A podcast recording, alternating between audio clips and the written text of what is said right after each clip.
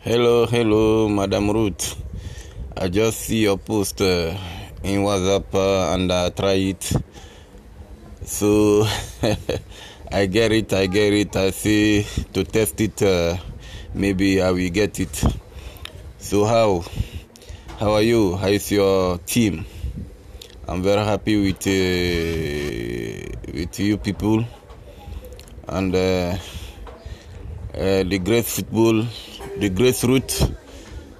Uh, uh, can go over, can can get over, can get over. Okay, sorry for my English. okay, I'm very happy. I just say to try it. Uh, maybe I will get to you people. So let me know that uh, if I'm uh, with you people. Thank you. Yeah, Madam Ruth is uh, uh, Dra- Ibrahim Drame from uh, Cotonou. Yeah, I, I know that you know me. Okay. Thank you. Bye. God bless you people.